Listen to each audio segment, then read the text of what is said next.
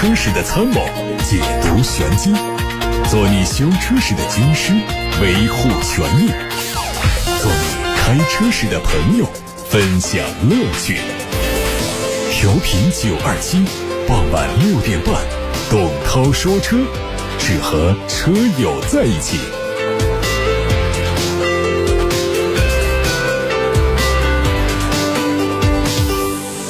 各位好，我是董涛，欢迎在六点半到七点半听董涛说车，看新闻。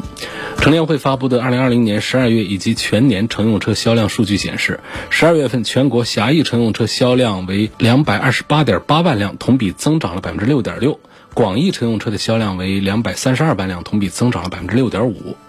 二零二零年全年狭义乘用车整体销量为一千九百二十八点八万辆，同比累计下降了百分之六点八。这个增速较一至十一月累计增速百分之负八点三提升了一点五个百分点，体现出狭义乘用车市场逐步回暖的态势。另外，相较二零一九年乘用车市场销量下降百分之七点三，二零二零年乘用车的市场增速好于二零一九年。工信部传出了一组新款途昂的申报图，它延续了现款的设计，主要针对前大灯和尾灯细节做了调整，换装了全新款的格栅、大灯和前杠，整体视觉效果看起来是更加厚重。动力方面用的是 2.0T 发动机，申报油耗8.5升。全新一代马自达六传出了新消息，新车计划在明年年初开启投产，下半年上市开售。车长四米九，宽一米八八，轴距两米八五。除了高度之外，尺寸都有增加。它会用上 2.5T 的插电式混合动力，3.0T 的直列六缸纯燃油版以及3.3升的柴油版引擎加48伏轻混所组成的动力总成。传动系统是八速自动挡。哈弗 H 六酷配的申报图在网上传出，它基于第三代哈弗 H 六打造，前脸和全新 H 六保持一致，主要的变化都在尾部。它的后挡风玻璃的角度明显倾斜，并且采用了贯穿式的尾灯组，哈弗品牌的英文字母在尾灯的下方。申报信息显示，新车将提供不同款的中网颜色和车顶的行李架颜色供选择。动力方面是 2.0T 发动机，参考在售的哈弗 F7X。H 六轿跑版后续也有可能推出一点五 T。二零二零年广州车展期间，一汽丰田发布了新款奕泽，新车的前脸设计有所调整，另外还增加了二点零升的油电混动，每百公里的综合油耗只有四点五升，相比现款的二点零升自然吸气版降低了百分之二十一左右。在采用了新的动力之后，奕泽混动版的价格会增加，预计在十七到十八万元。新车将在今年上半年开始销售，成为小型 SUV 中为数不多推出汽油、混动和纯电三种动力的车型。东风悦达起亚官方发布了中期改款智跑的实车照片。根据规划，该车将在今年五月份上市。和2020年广州车展上的展车相比，申报车型采用了。起亚品牌最新的 logo，进气格栅的尺寸比现款更加夸张，左右两侧下进气口的造型做了调整，车长提升到四米五三，不过轴距没变，还是两米六四，对于车内的乘坐空间没有影响。动力方面用的是二点零升的发动机和现款一致，不过这个车未来还会推出全新的一点五 T 高功率版本，取代现在的一点四 T。再看大众，一组大众中期改款的 Polo 实车图在网上出现，预计最快在年底就会正式亮相，计划在明年的第二个季度上市开售。从发布的实拍图中可以看到，前脸整体造型和大众的全新一代高尔夫非常接近，车尾灯组的造型有所变化，下方是双边单出的排气。奇瑞瑞虎8 Plus 新增车型的申报图已经出现，外观延续了瑞虎8 Plus 的设计，主要区别是动力用的是一台全新的 2.0T 发动机，工信部的油耗是七升。网上传出一组新款帝豪 GS 的实拍图，它的外观做了一些调整，采用了和新锐相似的设计，直瀑式的中网的加入使整车多了一些沃尔沃的味道，前杠也做了调整，采用了贯穿式。另外，新车在 C 柱的位置融入了悬浮式车顶设计，车侧的腰线也比现款更加凌厉。动力上是继续用 1.4T 和 1.5T。从国家工信部官网上看到了一组长安福特福睿斯的申报图，在新款福睿斯的身上几乎已经看不到现款的设计风格。全新的福特家族式的设计语言，赋予了新车六边形的点阵式进气格栅，上方还有贯穿的左右头灯的镀铬装饰，使整车的风格稳重了很多。动力仍然是用1.5升的自然吸气三缸发动机。好，各位关于选车用车的问题，还有汽车消费维权的投诉，现在可以发送到直播间来。八六八六六六六六热线正在开通，还有董涛说车的微信公众号可以图文留言。现在已经有朋友发过来留言，叶先生他提问，希望评价一下新款的标致四零八。不过他的重点问题是问神龙汽车在未来三年有没有可能退出中国市场？这是一个很难回答、很难面对。也很刚的一个问题啊。首先，我们说标致的四零八，这车呢在技术形态上还是非常的成熟，没有用上最不稳定的或者叫最新的那些技术，比方说它的动力一点六 T，还有六速的手自一体。啊，加上底盘系统，这都是非常成熟的。当然，它的低配的版本呢，也有三缸的 1.2T 和六速的湿式双离合，这个版本就不做推荐。这个低配的版本，三缸和六速的湿式双离合暂不做推荐，因为价位呢实际上是差不多的。尤其是 360THP 的，就是 1.6T 配六速手自一体最稳定可靠的这一套动力组合，实际上优惠完了的价格呢。同样是十周年的一个版本，它跟这个 1.2T 的其实是一样的价格了。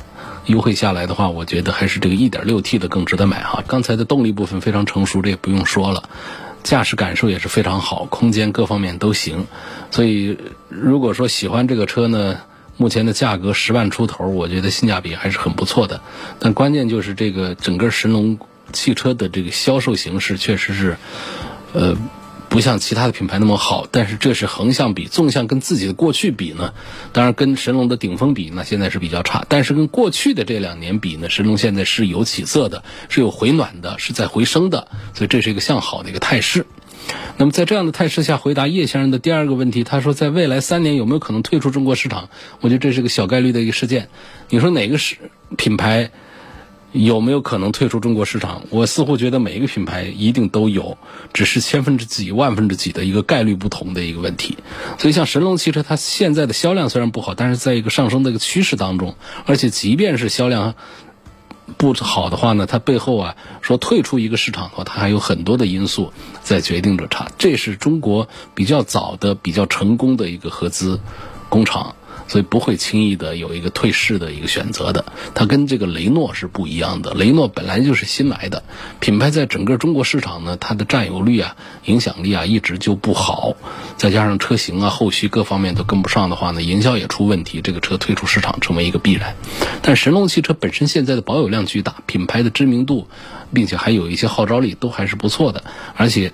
据他们最新发布的信息呢，二零二一年包括后面几年呢，陆续的新车型也还是有，新的技术的储备也还是有，所以我认为说未来多长时间这个神龙汽车退出中国市场的概率，我认为是非常非常低的。有网友希望能问一下，这个奥迪的 Q5L 还有大切诺基、林肯的航海家 2.7T 这几个车，那应该怎么推荐，来怎么买？首先说奥迪的 Q5L 这个没有什么可多说的，你反正买它也错不了多远，这是销量非常大的一个，嗯，豪华 SUV 了。那么相对品牌来讲呢，吉普也好，林肯也好呢，还是在奥迪的面前呢，还是要弱一些，尤其是吉普。所以我们注重品牌的话，大多数人都选择了一个奥迪的 Q5，所以尺寸是虽然说是稍微小一丁点儿。但是呢，保值啊各方面都做得非常好，几乎是一个不怎么冒险的一个选项。那么重点要谈的是大切诺基和林肯的航海家这两个车，车子也更大一些，动力规格也更高一些，而且目前都是进口的车。那么在四十几万的这个价位下，要不要考虑来买它们？一个就是品牌上稍弱一点，但是内饰的豪华档次感是要更高一点，而且动力规格各方面都强一些。要比这奥迪 Q 五这各方面都要强一些。实际上，从这个实用性、性价比的角度呢，我是赞成大切诺基或者是林肯的航海家的。但是呢，我的推荐指数也并不是很高，还不如奥迪 Q 五的推推荐指数高的理由在于，一个像吉普的大切诺基呢，如果说我们要这么一个四五十万的一个 SUV 的话，我们可能横向要对比的是品牌，还有内饰的豪华各个方面，这还是比较讲究一点的。尤其是在故障率这个方面，吉普的一个是在品牌层面，我们买它的牧马人玩，讲究里头的粗犷、狂野，这个没问题。但是要讲究一点豪华细腻的话，这个大切诺基虽然驾驶的感受还算是比较有档次的，驾驶感受、底盘。档次感是有的，包括隔音降噪各方面都行，但是呢，它在设计、在品牌、在故障率这些表现上呢，还是跟这些其他的豪华品牌相比，还是仍然有差距的。这是一个不怎么推荐这个大切诺基的一个主要的原因，仍然还是品牌还有故障口碑这各方面。拖累了这个车，就是说我们买一个便宜的吉普问题倒是不大。我们说，如果说在四五十万来选择一个现在的豪华品牌，那就把这个吉普的品牌和做工各方面都比下去了。那么林肯的航海家呢，这个车也是挺有卖点的，包括它跟吉普相比的话，它如假包换，这是属于一个美系的豪华品牌，而且内饰的风格也是非常的豪华。呃，有档次，但是它的设计上呢是比较老气的，所以年轻人恐怕是不太会喜欢。呃，比较稳重一点的心态的朋友们会喜欢它的内饰，并且它的内饰做工、用料各方面都还是非常讲究，呃，都是很实在的用料，很扎实。而且 V 六的 2.7T 的这个动力虽然说比较耗油，但是说起来的话，这个车子的动力规格还是比较有面子。不过我也是不做多的推荐，这个航海家是因为。林肯的航海家马上就要国产，那现在四十几万的价，国产之后可能是三十几万，那么性价比的表现就要更高了。说国产之后可能它的质量稳定性是会下降一些，国产化率会提高很多，但是我们便宜了上十万，这有什么不可以？现在奔驰、宝马、奥迪卖的最好的一定不是它的进口车，肯定是它的合资车，是不是？就合资以后这车我们就不能买了？显然就并不是的，因为他们在质量管理体系方面。还是一致的，只是零部件方面，国内的供应商的国际化率这个标准，这各方面还是要差一点。所以，但是呢，这个差距跟这十来万的价差相比的话呢，我还是推荐大家能够占这个便宜，便宜个十来万买一个国产的版本。下面有个朋友问说，是不是特价车就不能享受百分之三的政府补贴？我买了一辆传祺 GS 四，现在 4S 店给我的答复就是，特价车是不能享受补贴的，说厂家没这方面邮件，发票上的生产地址是宜昌。这个特不特价车啊，这不是一个 4S 店给咱们补贴的问题，就是我们把车提回去，实际上是有一套专门的政府的补贴的流程的，所以你可以不听这 4S 店的，它特价是多少是多少，最后咱们再去弄这个补贴的事儿。所以不用听这个四 S 店的一面之词。下一个朋友说，冷天车启动的时候啊，像插口气一样的感觉会熄火，冬天容易熄火，启动的时候容易熄火，这发动机的冷启动的效果性能不大好。冷启动的性能不大好有很多种原因，但是概率最大的恐怕还是积碳问题。节气门积碳，气缸里头啊有一些粘连呐，有一些不利于。迅速的、充分燃烧的这样的一些东西，所以呢，要不就打不着火，或者说运行起来之后呢，很容易熄火，这是比较典型的这个积碳方面的问题。当然，跟电呐、跟各方面、跟气啊方面还是有一些可能的关系的。不过，如果说只是在冷启动的时候有一点这样的问题的话呢，积碳的概率是最大的。杨先生问：最近特斯拉 Model Y 降价了，问这款车性价比高不高？特斯拉的系统需要定期升级，并且付费的费用也比较高。问这款车在后期的使用当中，是不是必须要升级系统？如果不升级，能否正常用？不升级是可以正常用的。呃，当然说我们喜欢这个特斯拉的车的人呢，还是比较热衷于它的那套系统概念的。它的系统总是很撩人的，它带来很多的很稀奇古怪的、很领先的一些东西。所以呢，大多数人还是会向往着去升级那个系统。不过呢，汽车厂家一定不会做的那么的损，说不升级新系统，我这车就没法开。那这个就跟我们手机一样的，你任何一个手机也没有说不升级新的系统，这手机就不能打电话、不能上网、不能开机啊。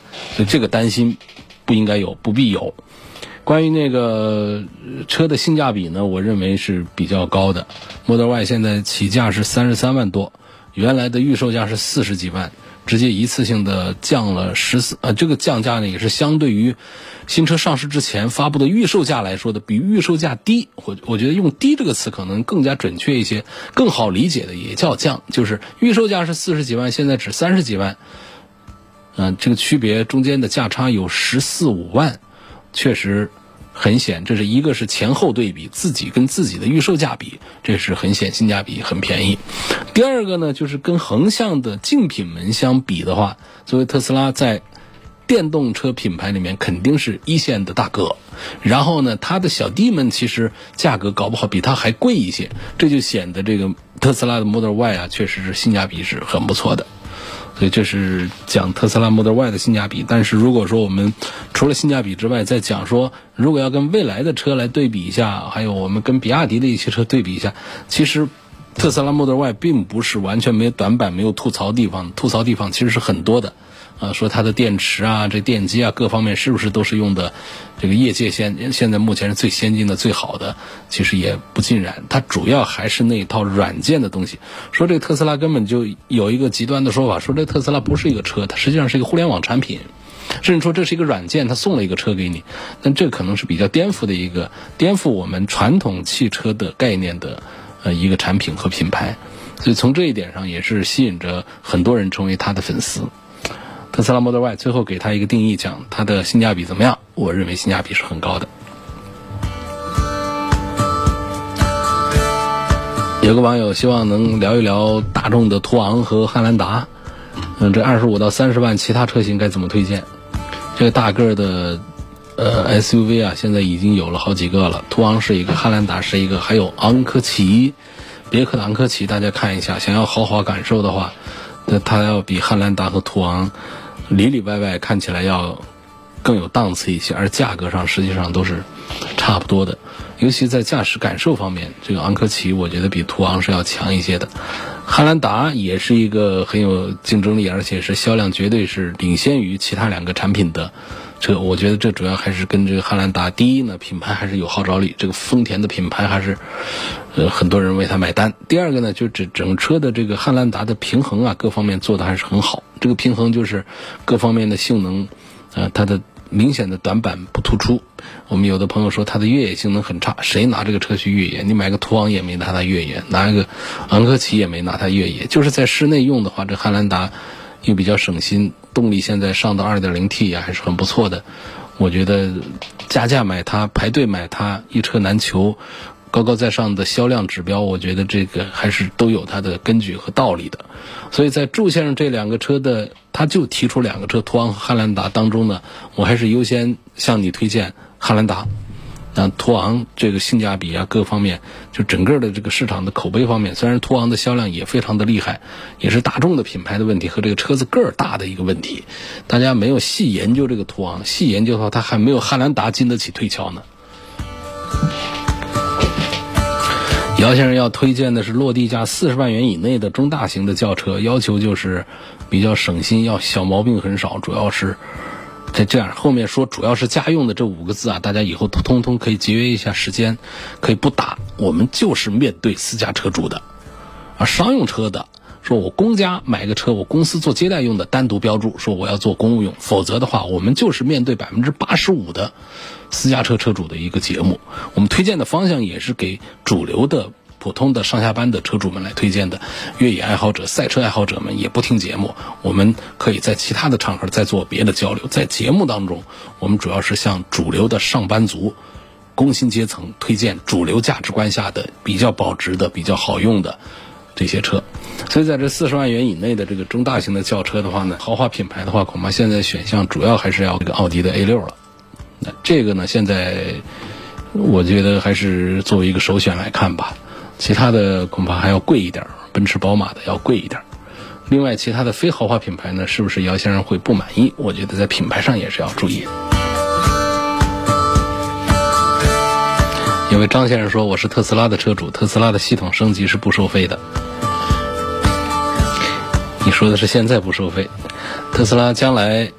它的运行模式啊，业界已经做过了解剖，说特斯拉现在车价卖的这么便宜，它将来是靠什么挣钱？一个是股市上可以挣钱，第二个呢，它的玩法呀，就是不是说像就像我们的手机界，现在也主要是卖这个硬件，一个手机的差价多少来做的。那实际上呢，再往后走的话，很可能会出现一个呢，手机本身这都可以更低的价格，甚至于免费，但是呢，它靠它更加复杂的功能和系统来收取费用。汽车也是一样的，传统的汽车买到一个车就是一个车，那系统呢都应该是天生应该免费的升级，但是最有知识含量的技术含量的部分实际上是系统部分，投入那么多的若干个若干个亿美元来进行研发的这样的一些系统一些功能，全都免费给你，这不是特斯拉的搞法，所以往后讲这个特斯拉的系统，它肯定常用的功能肯定是没有问题的，那都得是免费的，但是它最核心的那些技术那些系统。它必须得是做收费，否则这就不是特斯拉，那就是一个传统车企了。黄先生问：途观 L 混动版的优点和缺点？大众车的混动版我根本就不推荐，搞的是绝对是没有丰田、本田的好的。买个大众，咱们就买个燃油版就好了。啊，其实现在大众车上也没有多少的技术上的一些新的东西了。说那个我涡轮增压的缸内直喷，说那个双离合变速箱，说了好些年，甚至于都不是一个比较好的一个信息了。那么这个混合动力呢，这是顺应这个大的潮流来的，但是它的实在表现上呢是并不好。一个就是从这个绝对的硬数字上讲，续航里程短；第二个呢，从这个电控的管理这各个方面也做的并不是最先进和科学的。所以说，虽然说它的价格现在是一塌糊涂的便宜。那么应该是在二十万以下能买到它的混合动力。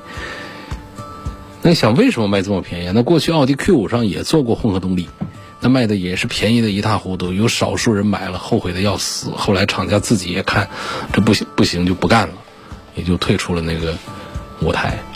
所以这个途观 L 的混合动力版本，不要看它价格优惠过后到了二十万下方，我们就觉得这挺划算的，不能考虑买它们。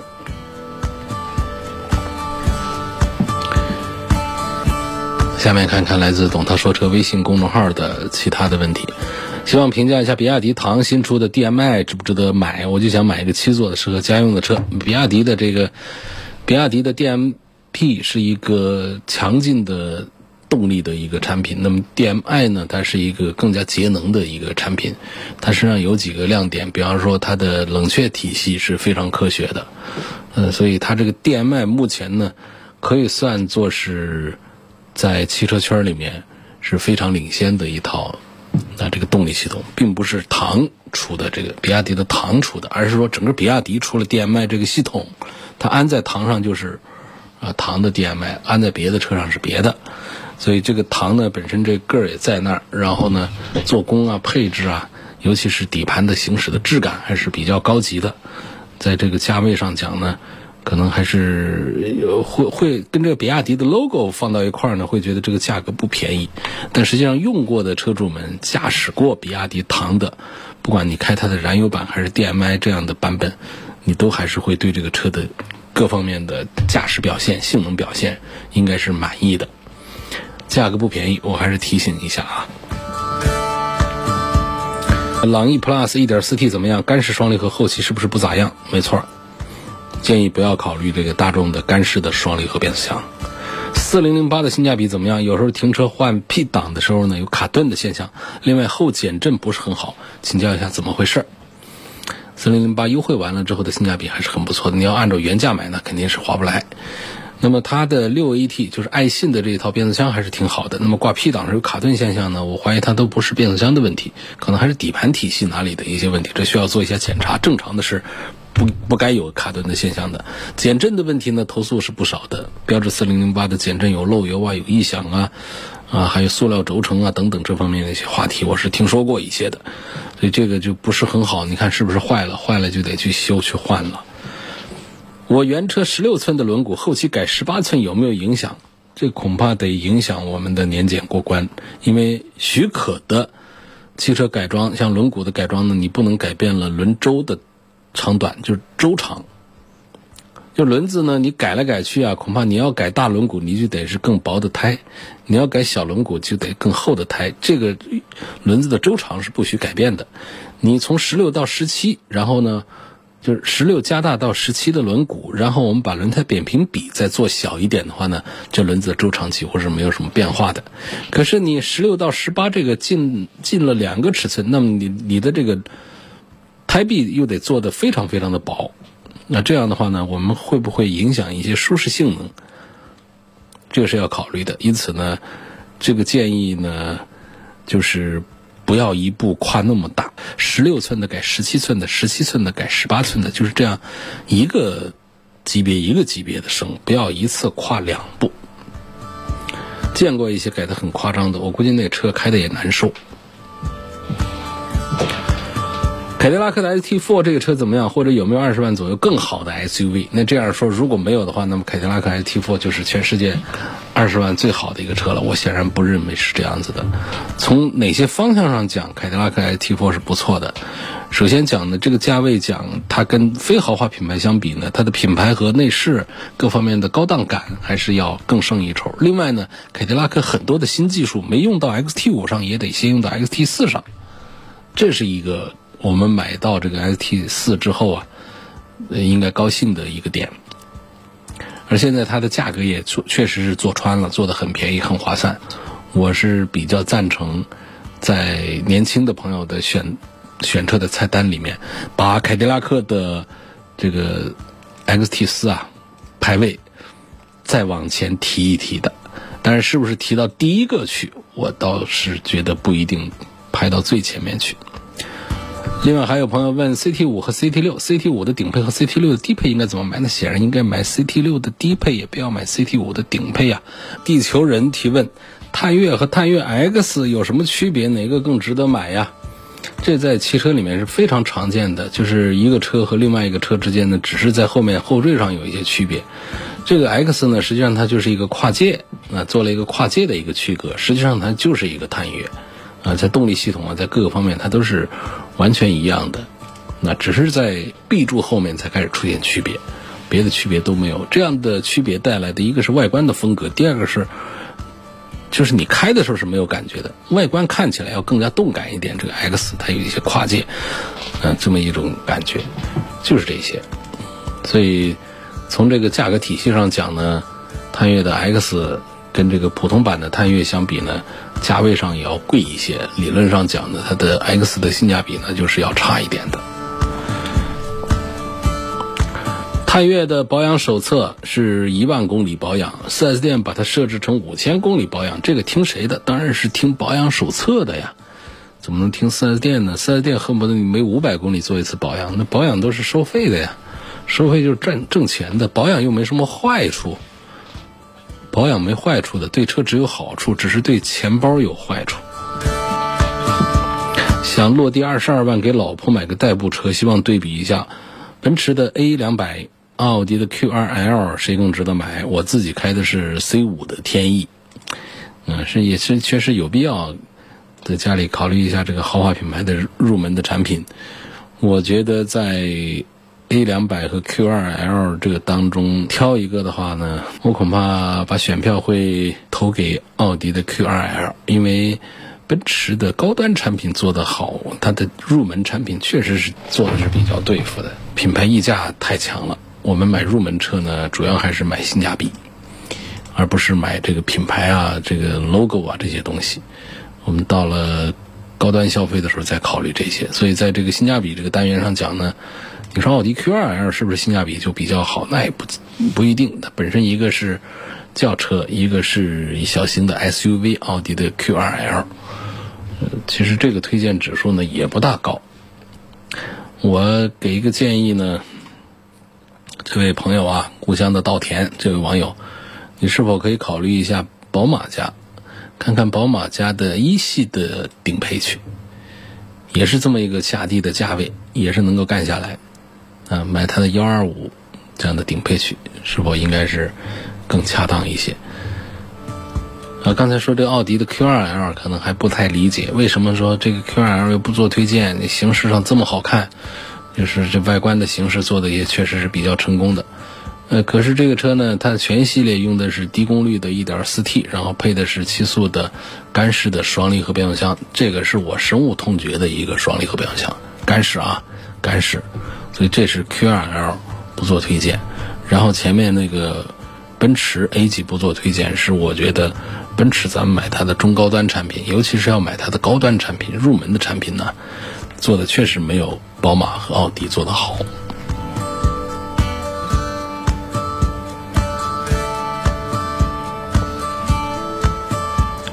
亚洲龙的哪个配置值得买？说了好多次了，我就是觉得亚洲龙还是应该买它的低配的2.5的混合动力。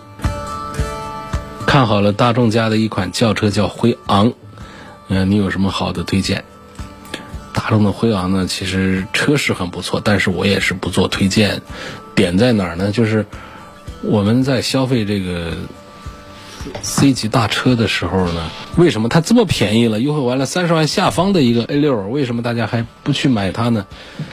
就是还是这大众的标还是要讲究。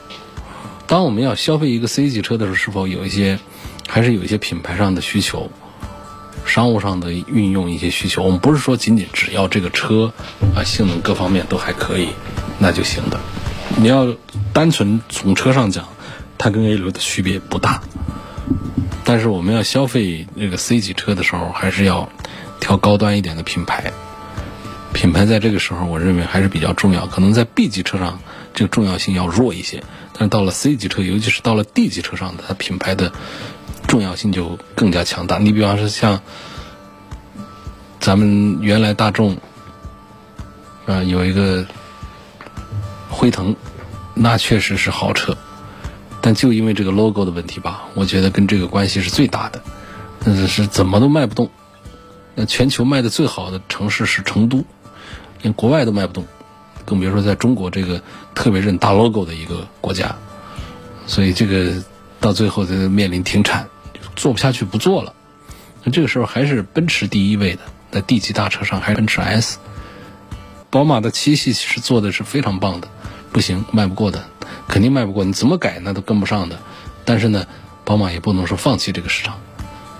然后再说奥迪的 A 八，那车也是做的那是真棒的。在技术层面，那确实是高科技的一个堆砌，没毛病。但是这个车呢，它也不可能现在相当长的一段时间，除非说奔驰的品牌出现了很大的问题，否则要说这跟这个 S 来 PK 这个 D 级商务车的地位的话呢，恐怕短期内啊。这些从销量上讲呢，还是很难有谁能够把它给干下来的。因此，我讲就是奔驰呢，咱们买它的高端产品，错不了太远。但是买低端的话，确实是划不来的。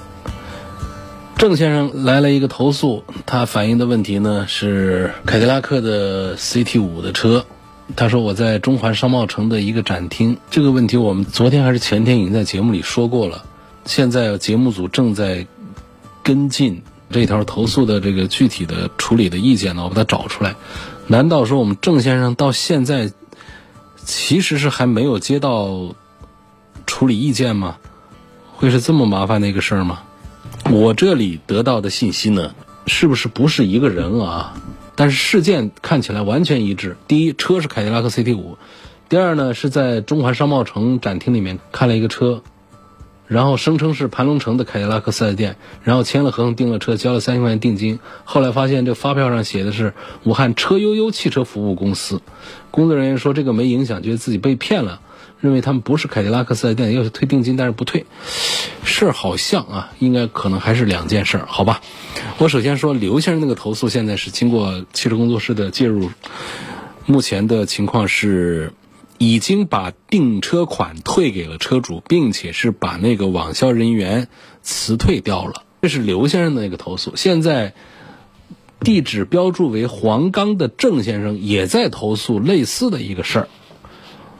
好，郑先生这个事儿呢，我也只能是现在先超收，明天一上班就可以分配给咱们的记者去核实这个事情。如果属实的话，跟刚才那个事儿一样的。我们会介入协调，争取能够帮助郑先生减少损失、解决问题。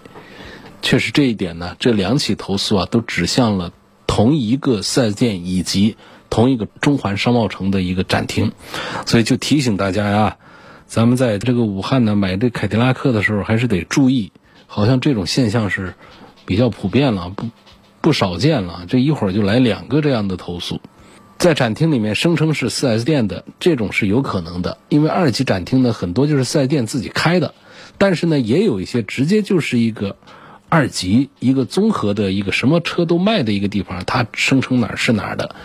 这个最后看什么呢？确实就是看发票、看合同章，这上面是 4S 店，那就是 4S 店；这上面不是，那就是底下的这个非 4S 店的这个二级。说非 4S 店二级的车不能买吗？肯定是能买呀，没有什么问题。车不可能说作假的，而且呢，根据我们的相关的法规啊，哪儿卖的车哪儿都得负责的。只要价格合适，车是新车没毛病，咱们提车本身是。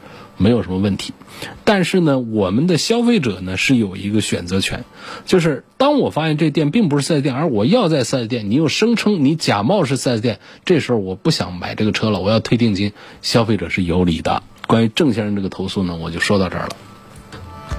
再次的提醒大家关注啊，这个凯迪拉克的二级。好像这个规范性还是做的比较差。斯柯达的柯迪亚克算不算大个儿？能不能跟别克的昂科旗、大众的途昂、跟丰田的汉兰达比？这不算大个儿啊，这个就是跟这个它是紧凑型的 SUV，虽然看起来个儿不小，它跟这个途观 L 是一个事儿，一个紧凑型的一个 SUV。今天就说到这儿，感谢各位收听和参与晚上六点半到七点半中直播的董涛说车，那欢迎大家。每天晚上六点半到七点半听。